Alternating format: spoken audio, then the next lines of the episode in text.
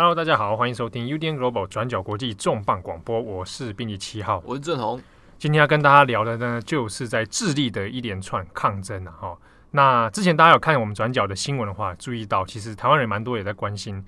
智利从十九号开始哈，那进入了一个所谓紧急状态。那这一连串的一些暴力抗争呢，就从一个大家会觉得很奇怪，然后怎么从一个地铁从捷运票价涨价开始，怎么演变成这么严重的事态哦？发展到现在，诶，死亡人数已经来到十八人，而且被捕的人数超过六千多人。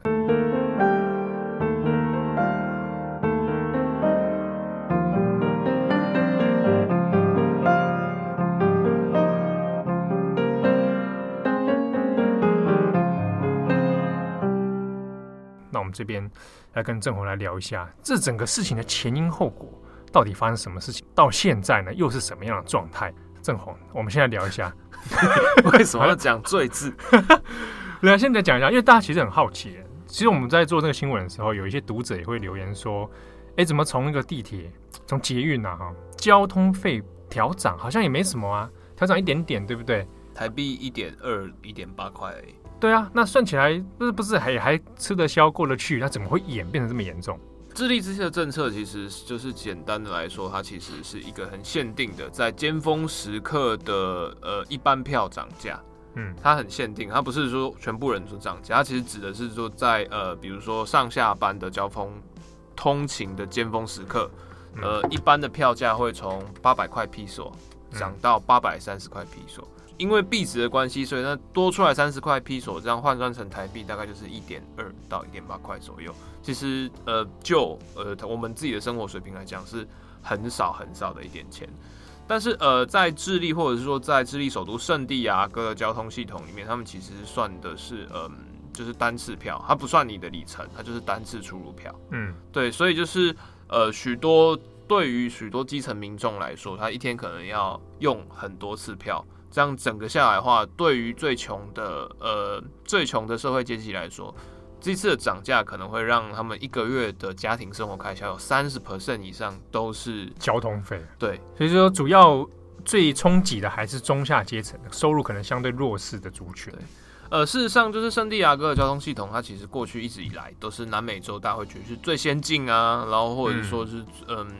最最为自由化的一。一个地方，那过除了就是说，像这次爆发的，就是圣地亚哥捷运呢，它其实是等于南美历史最悠久之一。那在二零零六年开始，就是呃，智利首都圣地亚哥也在实行一个统整计划。在过去，它其实跟拉美其他国家一样，他们有分很多，就是公营公车、私营公车、公铁、私铁等等等。它其实各种的收费制度啊、票价啊，或者是那种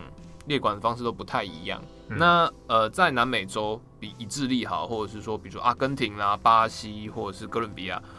许多国家遇到的状况就是他们的呃都会区极度庞大，对，就人口过于集中在都会区，所以就是对于就是呃呃。大城市的交通运输或大城市的交通建设的需求量其实就是很大，嗯，而且在尖峰时刻的话，那这交通吞吐量就非常可观。那你如果又有很多就是不同的公车系统怎样讲，就会变得很复杂。那如果大家都跟 就是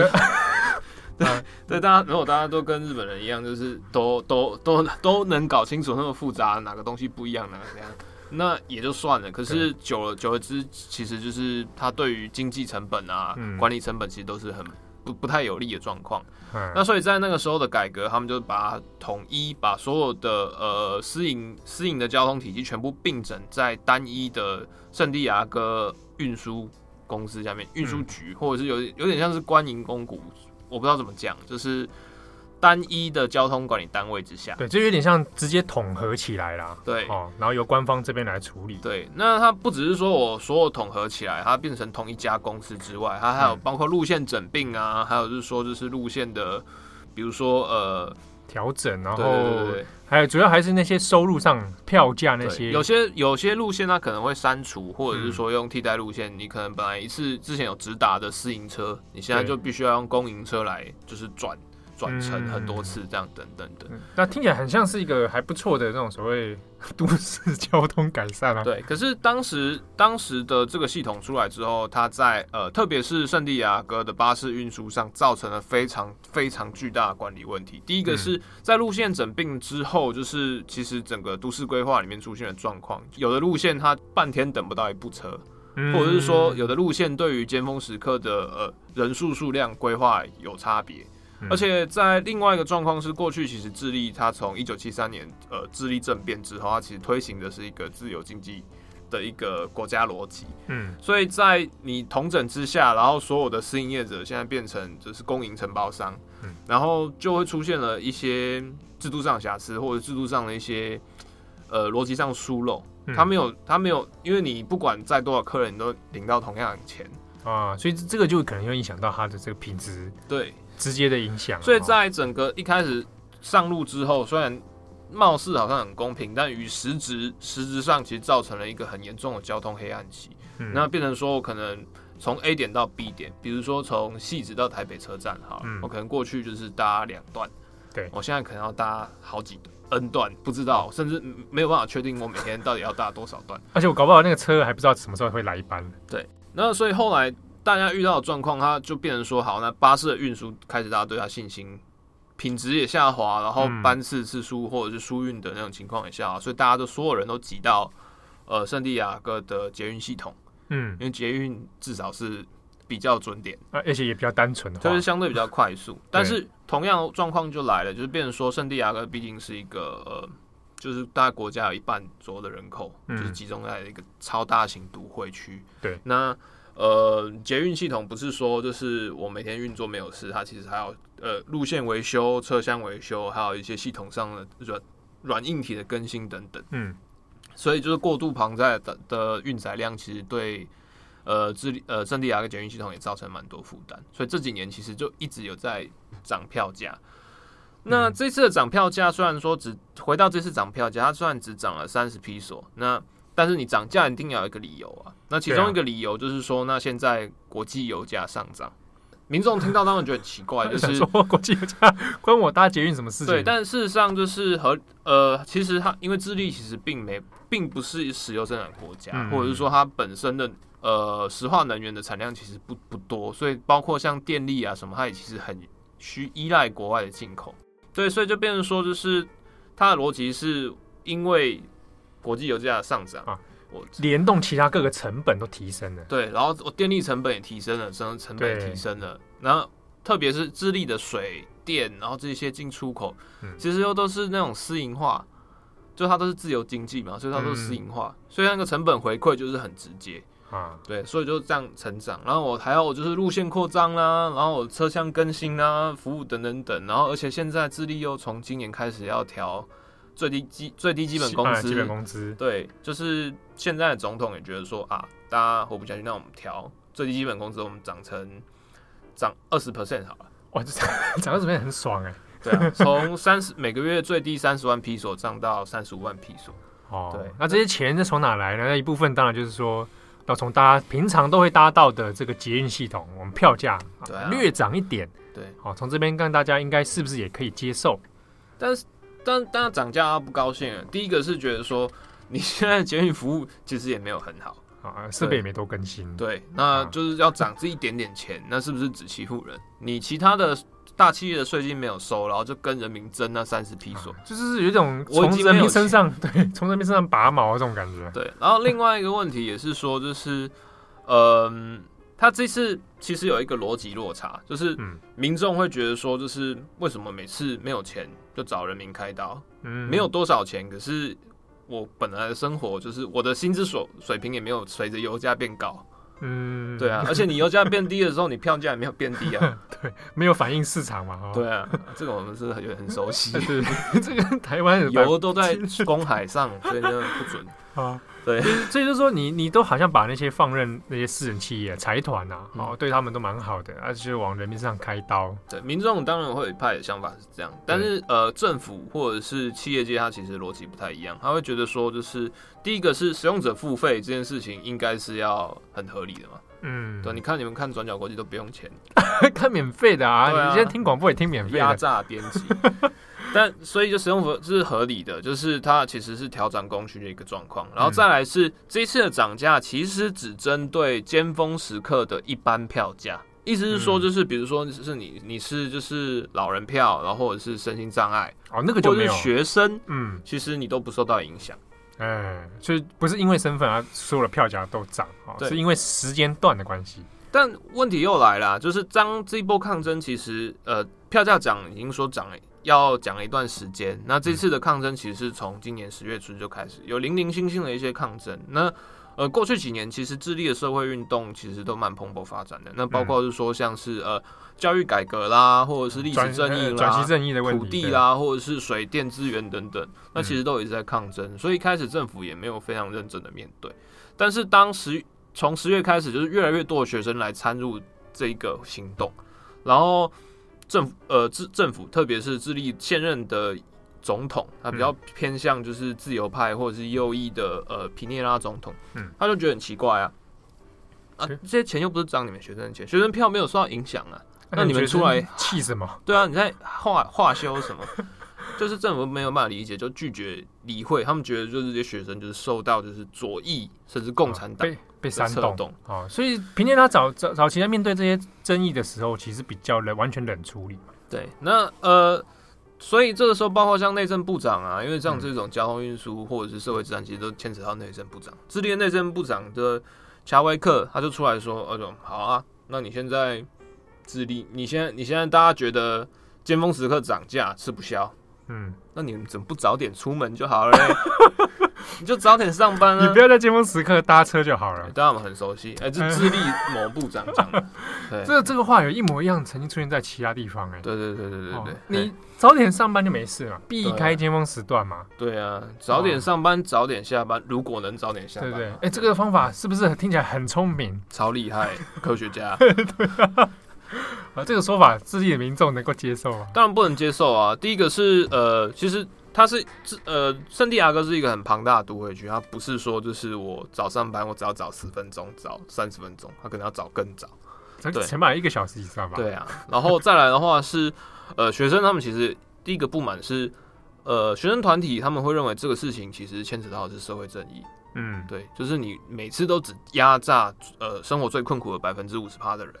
嗯、那而且交通费它牵扯的其实还有劳工权益，那你来。你学生虽然现在不是劳工，以后会变成劳工。对，你学生现在不是劳工，可是你的爸妈是劳工。嗯，所以如果以家庭为社会单位的话，所有人都会受到影响。对对，所以呃，从十月初开始，就是自业学生开始就不断的透过学校来串联，那包括就透过以前在抗议就是学费啊，或者是教育改革那些管道，学生组组织开始串联，然后开始在呃是上个礼拜。就是十月呃十五号前后开始就开始发动了，就是那种那个叫做占领地铁活动。嗯，他们就会突然就是呃，比如说尖峰时刻啊，或上下课时间，就冲全部冲进地铁不买票，就这样跳，这样闯进地铁站。我有看到影片上面直接就翻那个。那个出票口嘛，对，然后就进去了，有没有敲锣打鼓啦，上上跳跳，然后吵闹，这是智利或是南美洲常见的一个示威状况。敲锣打鼓这真的很常见，对对对，就是把你的不满心声吵出来，政府不听，然后我就发出噪音让你听到啊，就感觉比较像是好像大家还可以接受这种抗争手段啊。对，那这一波的抗争一直到大概十月十八号，呃，也就是礼上个礼拜五的当天，就是。嗯呃，整个行动开始升温，就越来越多人看到这件事情，嗯、但是同时呢，也政府也毫无反应，而且出动了镇暴警队。嗯，呃，上个礼拜五当天一开始是呃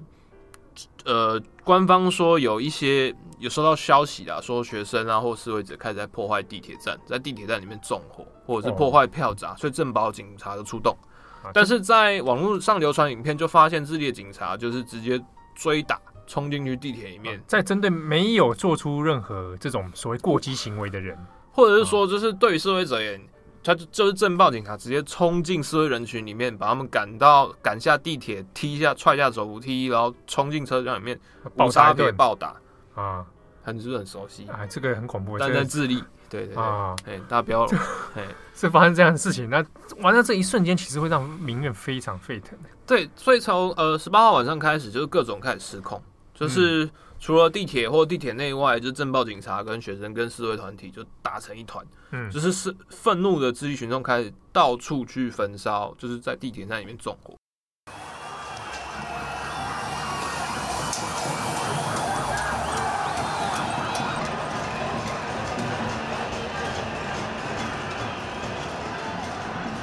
包括烧车厢啦、破坏票闸啦，直接在地铁在里面放火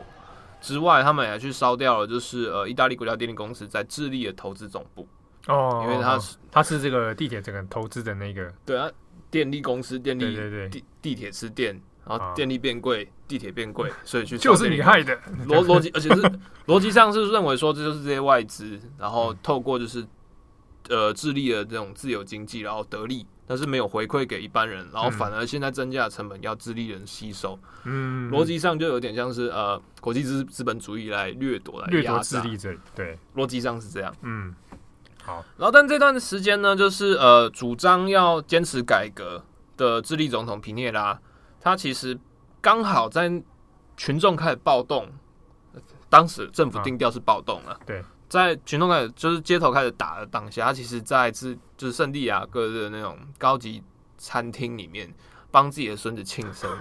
所以在第一时间有大概整个晚上，他还没有反应到整个事情好像开始严重化，嗯，但等到就是呃意大利国家电力公司的那个总部开始烧起来，哦，好几层楼整个烧掉，才惊觉大事不妙。对，但皮涅拉他的手段，他是第一时间认为定性这件事情是暴动。嗯，然后所以在十月十八号当晚就宣布，就是好，圣地亚哥大区首都圈大区即刻进入紧急状态。紧急状态之外，他还授权军方，嗯，接管市区的维安责任。军队至此就在隔天凌晨上街。欸，所以这中间过程里面，其实进展的也未免有点太快了。对，所以大家就变得更不能接受，就是。呃，军队上街之外，皮涅拉还授权军队用尽一切手段来平息危害社会秩序、危害社会安全的威胁。嗯。对，因为大家注意啊，他他派出去说可以接管，不是所谓的镇暴警察，是军队啊。军队是要配实弹的，开坦克车出来，而且他还授权你动用一切需要的武力。对啊，那那我要去判断说，军队如果判断之后，这个现在是个不安全的状态，那我是不是就等于我可以开枪来？所谓的镇压。也确实开枪了，所以从十月十九日开始，就是智利首先出动了八千的陆军部队，就是上街接管。从那一天早上开始，就是他网络没还没有切断，所以其实都可以看到直播，就是军、嗯、军队的那种机关枪上街头，然后士兵持枪，然后街头巡弋，然后街上被净空，然后甚至有装甲车啊，这样整列整列整列，不看还以为这是天安门。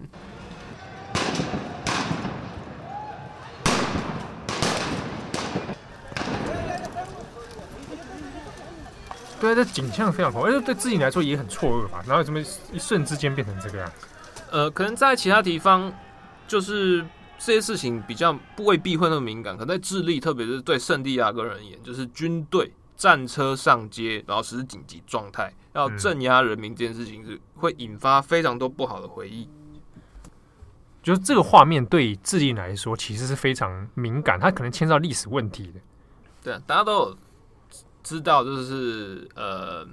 很有名的智利是聂鲁达，嗯，然后知道聂鲁达的话，就知道他的好朋友前智利总统阿耶德，然后知道阿耶德的话，就知道一九七三年九月十一号智利发生了政变，对。对，就是在当时是在中情局或者甚至中情局，还有就是美国国务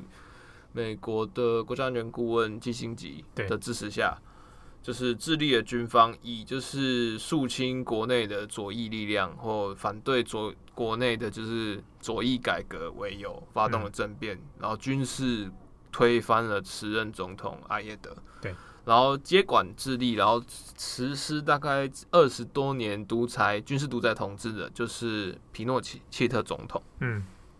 皮诺切特象征在任内啊，其实对经济一窍不通，但因为就是跟美方达成的一些协议，还有就是在他身边的一些簇拥之下，完全拥抱了所谓芝加哥学派，嗯、就是自由经济啊，所有东西都私有化，所有东西都自由化，哦，大开放啊，对对对对。那在第呃，它之中有好几个好几阶段时期，在当然一开始就是在整个自由化开放了，很多外资进驻，然后很多热钱进来，那智智利曾经有一度变成就是呃拉就是智利奇迹嘛，啊、经济经济奇迹的这个这个。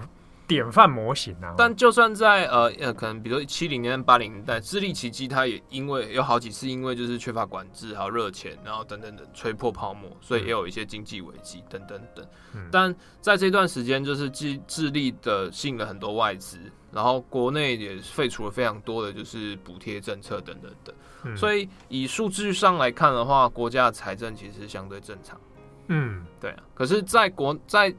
这一段时间，呃，比如说基层民众啊，或者是说就是，呃，中产阶级以下的一般民众，其实生活过得非常痛苦，几乎没有翻身之地。因为你要念书，你要很多钱，所有东西，教育也私有化，嗯，水电也私有化，所有东西都私有化，富者恒富，穷者越穷。然后在这段时间，你有任何异议，就会被皮诺切特的呃秘密警察、军人，嗯，然后就全部打成就是共产党。以威权手段来做肃清，哇，这个大家听起来应该也是蛮熟悉的啦。对啊，那虽然说皮诺切特在一九九零年就是呃智利民主化公投之中就是被迫下台，嗯、那可是后来就是他的一些政治遗绪其实一直没有得到很好的清算。嗯，那即便如此，就是在整个经济数字上，大家还会觉得说，就智利它没有石油，但是它有很丰富的铜铜矿矿产。嗯，然后在这一段。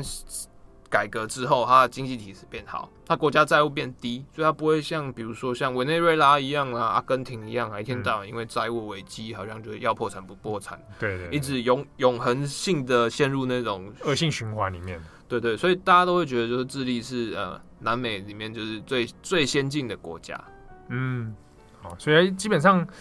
在这样的环境里面，那它也感觉好发展起来，应该是还往着不错的方向前进。对，可是呃，特别是在过去十年，就是呃，智利其实它一直在左右左左右两派在、嗯、呃政党轮替。对，那中间里面呢，就是比如说呃左派的呃领导人，就是以现任的联合国人权委员会主席呃巴舍莱总统为主，然后另外一个右派的代表人物就是超级有钱，然后曾经是势力智利前三大富豪。的皮涅拉，哦，就现任的这一位啦。对，那皮涅拉他他过去他其实他的哥哥还是弟，应该是哥哥，嗯，其实是皮就是皮诺切特他的很亲信的那种经济幕僚，也是所谓所以芝加哥男孩的其中一员。哦，那就那就串起来了。对，跟他，但是他在就是经济政策或者是说政治立场上，他其实跟他的哥哥不合，所以就是大家会觉得说，他虽然家族有一些裙带关系，但他本人并不认同。这样的政策方向，对对对，当然你他可能也不是特别在意所谓的转型正义，但是他会觉得说，就是我确实不能认同当时的一些威权做法，可是我们现在要向前看，嗯，对，呃，巴巴塞莱跟皮涅拉其实他们的一些的政治态度都不太一样，但是在智利的观察里面，普遍认为就是两个人的经济政策或者对对国家的贫富政策，其实都没有很明显的。呃，帮助或进展，哦，或者对于这个问题上也没有具体的改善措施啊。对啊，呃，许多许多人认为说，在比如说好跟巴西啦，或者是说跟呃现在委内瑞拉相比，嗯嗯、智利在南美洲它的一些呃贫富状况或者是经济发展，国家财政其实是非常好的。但是如果以就是呃以开发国家或者是经济先先进经济体来看的话，嗯、智利的贫富差距却又是 OECD 里面最糟糕之一。哦，就是呃，在目前的话，就是在智利最穷的百分之二十的国民，他们只持有国家五点二 percent 的 GDP 资产。哇！但是剩下收入最高或者是最有钱的百分之二十的国民，却持有大概五成到六成左右的国家经济。所以这个差距是几乎是天壤之别呢。对，那在这几年，特别是在皮涅拉他第一次上台，还是在二零一零年到二零一四年当过一次智利总统。嗯，在那个时候任内刚好碰到了中国大崛起，然后所以就是呃，中国对于智利的铜矿需求非常高，所以在这一段期这这段时间里面，其实有拉出一波经济成长的空间。嗯、那当时皮涅拉就以说啊，我是 CEO 总统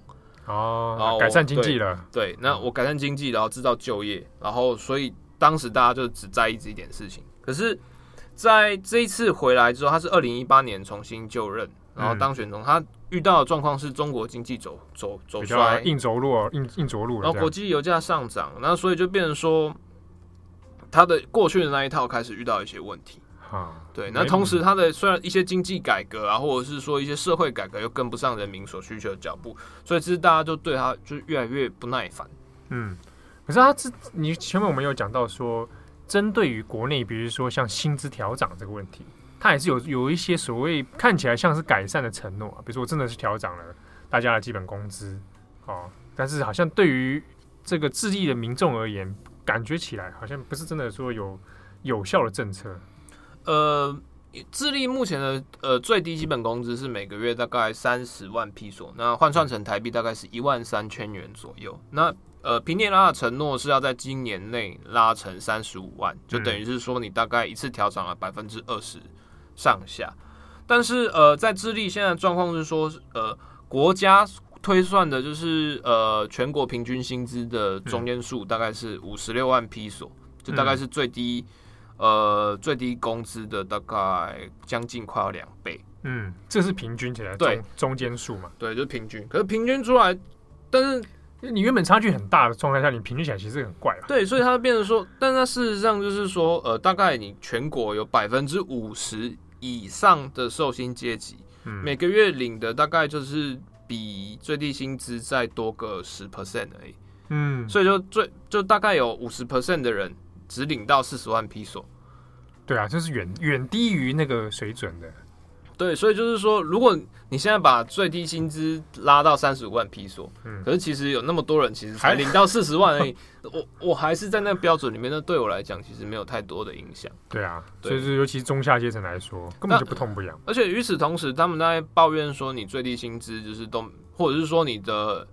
呃，劳工薪资没有成长的时候，智利的房地产在过去十年间也大概涨了大概七成左右。所以在特别是集中在首都圣地亚哥大区，因为有非常多的一些中南美的热钱涌进来做投资。嗯，那所以就是他们也遇到了，比如说薪资成长停滞，然后房价越来越高，然后国民的债务所得越来越高，然后生活的开支成本越来越高。但是，比如说像是一些基础的，比如说像是教育啊，我们刚讲的，就是你要受到好的教育，你就只能到私立学校，或者是说你要受到好的高等教育，你就要付非常多的学贷。这个就是跟他以前过去那个私有化的社会结构有关系啦。对，然后再来的话，它还有就是还有牵扯到他们的年金改革问题。那智利是在一九八二年的时候，在皮诺切特的领导之下，然后推行了一个就是全国呃叫做全球全球退抚局吧。就是就是全就是你可以选择用私人的退休金，但是大概八成的民众都是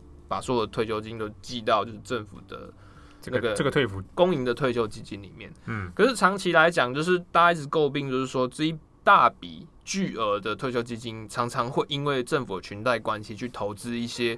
呃财团啊，就是不当融资，然后造成呆账，然后所以造成说连年其实亏损。那本来在推动这个退休基金的承诺就是说，好，那我至少我承诺就是呃，年金替代率、所得替代率大概可以到最少可以到七十 percent 啊，就是我可能我退休之后我还可以领到多少？大概七十 percent 这样子。对对对，但后来就是发现就是说这几年，特别是这五年来，就是那个所得替代率一直在往往下坠，因为它是就是看你的那个基金报酬率来的，对，所以现在掉到大概三十 percent 左右。那所以变成说，智利大概有八成的人退休之后，他领到的退休金其实低于最最低基本工资。那你要这些人怎么生活？或者是说，如果你这些人不能只领到这一些钱来退休的话，那是不是要其他家庭成员来去 cover 他？对啊，所以他又没有没有工作，他也没办法去提升什么薪资。对，所以就是虽然说大家都领到一点钱，可是有钱有钱的人就是不太在意这件事情，嗯、继续有钱下去。但是贫穷的人，就是他生活空间或者生活压力就越来越大，种种问题其实就影响了，就是整个民间气氛对于现任政府或者是对这种左右派都没有办法改善国民生活的那种积怨，已经到很不满的极限，所以完全就是一个长期累积以来的社会问题了。对，那当这些民怨在十月十八号爆发之后，政府呃皮皮涅拉政府的态度又是第一时间就觉得是定性暴动。欸、你们一定是被煽动的啊！你们是暴乱分子，对，然后第一，然后第一时间这个定性暴动意念出来之后，马上下令就是军队出来。那民众当然完全没有办法接受。第一个是，你还是听不懂我现在在生什么气？对，我的困我困境在哪里？第二个是，你想都不想，你都派出最军队用最后手段然后来解决民众，啊，而且就是会让人想到他以前那个军事。对啊，独裁的社会是不是又要回来？对，就是你明明智力有那么深沉痛的一个历史创伤，对，那你现在想都不想，就直接让军队上街来接管。其实我也没有想说，在平定他是发生什么问题啊？他那天在帮孙子庆生，对，这个状态下是他他是出了什么毛病？我们这样一系列的形容下来，大家可能会觉得皮涅拉就是啊，CEO 总统不食人间烟火，就觉得自己有钱，有钱就了不起。但事实上，其实，在智利政坛，就是或者是说呃。皮涅皮涅皮涅拉的支持者，或者是亲信者，或者是说跟他共事过的人，其实对他声誉其实都还不错。特别是比如说，我们看欧美的媒体对皮涅拉的改革，其实都会有一定程度的肯定。那除了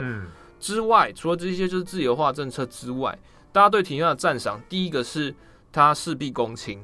嗯，然后第二个是他的生活或者是他的一个团队政策非常的有纪律。嗯，对，在一个叙述里面，就是说皮涅拉其实就很典型了，就是一天可能只睡四个小时。他六几岁，六九岁喽，一天睡四个小时，其他时间都在工作。然后办公室里面全部都堆满了公文，然后只有有就呃总统办公桌上就两个电脑荧幕。第一个荧幕就是就是工作任何那种电子公文报告，对。第二个荧幕就是及时监看电 网络媒体，网络媒体舆情舆情观察。对对对，他非常在意这件事情。然后他最喜欢的状况是开会之中，他会用用尽他所知的一切手段来去刁，也去拷问或者是去质问官员啊，提出来报告，你怎么知道这个问题？啊，对，他会用十倍的力气去来验证所有官员的一些，就是看起来其实就是有点像哎、欸，工作狂政治人物嘛，哦，对对，那大家都说他就是生活很有纪律，他每天都每次出来，就算先用派出军队，就算他在国民面前说我们现在就是在战争，嗯，对，现在就是报名在掀起战争，嗯、但是他一定要穿着他那个 Brook Brook Brothers 的那个。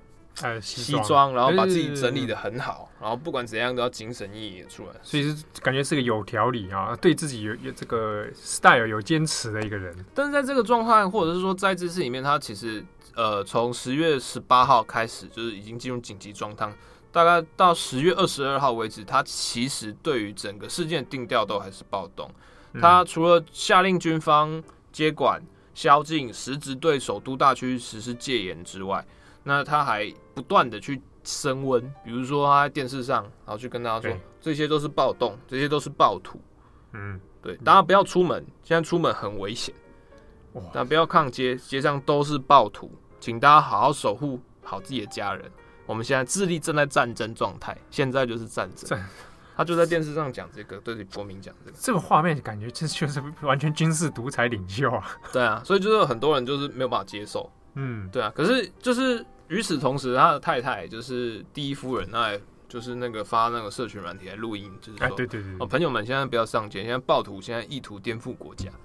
对，他们现在先从地铁，先从交通线路封锁交通，然后接下来断中断食物链，请大家储备好粮食，做好长期抗战的准备。一时之间，后来自己那阵子就恐慌嘛，大家狂狂买啊什么什么的。对，但诡异的点是，大概在十月二十三号左右，就是智利政府突然清醒。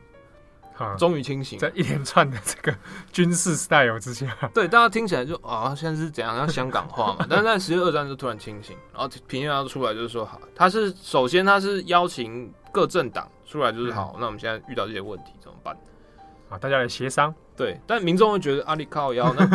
现在问题是你要听人民的声音。我们在抗争的时候，反对党更搞不清楚状况，你去找反对党，就又是一群政客在那边自己被关起门来。你们、你们、你们拿的那种国家薪资是最低工资的三十几倍，然后你们现在过来讨论人民的困苦，那何不食肉糜 啊？对啊，对。但是后来之后，他开始邀请就是意见领袖，然后来共商国事，然后再来、嗯、再来，他是公开在电视上向国民道歉。哎，所以一反之前这个暴徒理论啊，他正式向大家道歉。对，而而且在接下来，本来他的定调就是一直在讲说是因为票价找了借口然后暴动。但是在道歉的时候，他其实有正意识到说，好，现在国民之所以生气，其实是一个政治的社会运动，它其实不是一个犯罪事实，或者是说被煽动的一种，不是组织犯罪，它是一个政治的一个反抗争啊。然后意识到就是说，确实有一些就是贫富差距不问题，那等等等，他也提出了一系列的就几十大概十二亿到二十亿左美金左右的那种纾困方案，包括是说。呃，我票价，我所有的交通票价到二零二零年十二月之前，我们先停止涨幅。然后同时我还补助了教育预算啦，还有就是年金改革的一些特别计划，以及就是呃呃鉴宝预算，它也同时在整。就大家在意的东西，那我先拨一笔钱下来。嗯，所以大家会觉得说，哎、欸，呃，委内瑞拉也这样啊，那你智利这样有什么不一样？可是，在比如说西方，特别是一些呃比较右派媒体，或者是比较亲资本市场媒体，他会觉得说。智利现在这样做其实反而是对的，所以虽然说好像是你大幅扩张你的社会支出，支出但是你过去大概三四十年之间，智利其实都是完全不介入任何社福，或者是说，嗯，他他政府财政状况其实很健康，他有能力来做这件事情，他也应该要来去有有那个丰沛的能量可以去做这个东西。对，就算我现在政府举债，但是我财政健数字其实是很健康的，我债务比例很低，所以我有很大幅的举债空间。我只要不夸张，我只要好好的管理，我只要能让他了解到说有些事情可以因循渐进，嗯，它可以延伸他那个续航力啊。对，哦，那平耶拉在你看他现在这个票价的事情也也不涨了，然后也开出了其他的这所谓经济改革方案，那上街的民众就能够接受他这一一连串的说法吗？我们在呃整个四地事件里面，其实他们会有两种极端的光光谱。第一个光谱就是，比如说学生上街要了公益，为公益而战，这当然是事实。但在另外一部分，从十一十月十八号到今天整整七天之间，圣地亚哥或者是智利的一些地方，确实有出现大规模组织犯罪跟趁火打劫的行为。嗯，就是不单纯是因为这个议题而来的，可能是借机在起做事情。对，他就是一样，就是借机，然后甚至以此为勒索。然后我们像今天在呃呃几个智利的媒体也有看到，就是有去打这些那种五星级饭店，就跟他说，如果你不交钱，你不给我们钱，我就来这里暴动。对，我就来把房房子烧了。我那根本就拿着这个名义来，就根本就跟他敲诈。所以确实也是有这种状况，所以变成说，在治安整个混乱或者是那种恐慌，确实也是存在那种状况。嗯，那所以就变成说，现在这里有几个问题。第一个是你对于公益的部分，那你军队上街，你甚至军队射杀示威者，对，合不合理这件事情，要启动独立调查。哦，大家听清楚了，启动独立调查。对，对。那平耶拉其实。也回应了这件事情，所以他邀请了联合国人权委员会派团队出来。但比较矛盾的事情是，人权委员会的现任主席其实就是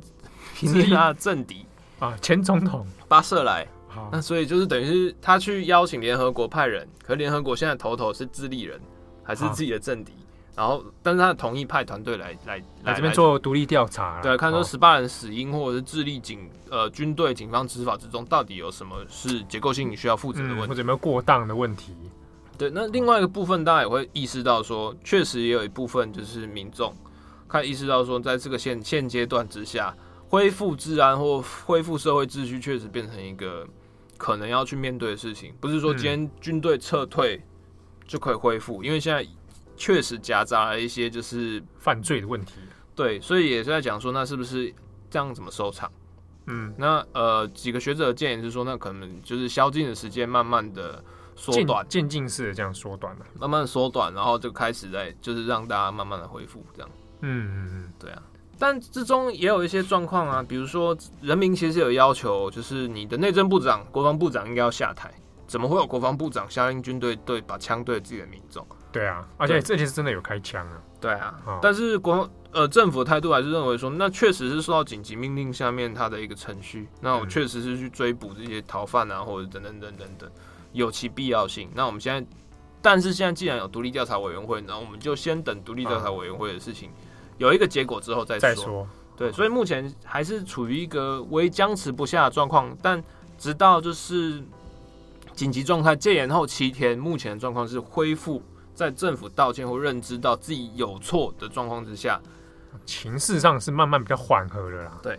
好，那关于智利的这一连串的议题呢，那后续大家也可以继续收看我们转角国际的网站，那我们也会做一个图文版的，大家可以上网来看一下。好，那今天感谢大家的收听，我是编辑七号，我是郑红，拜拜。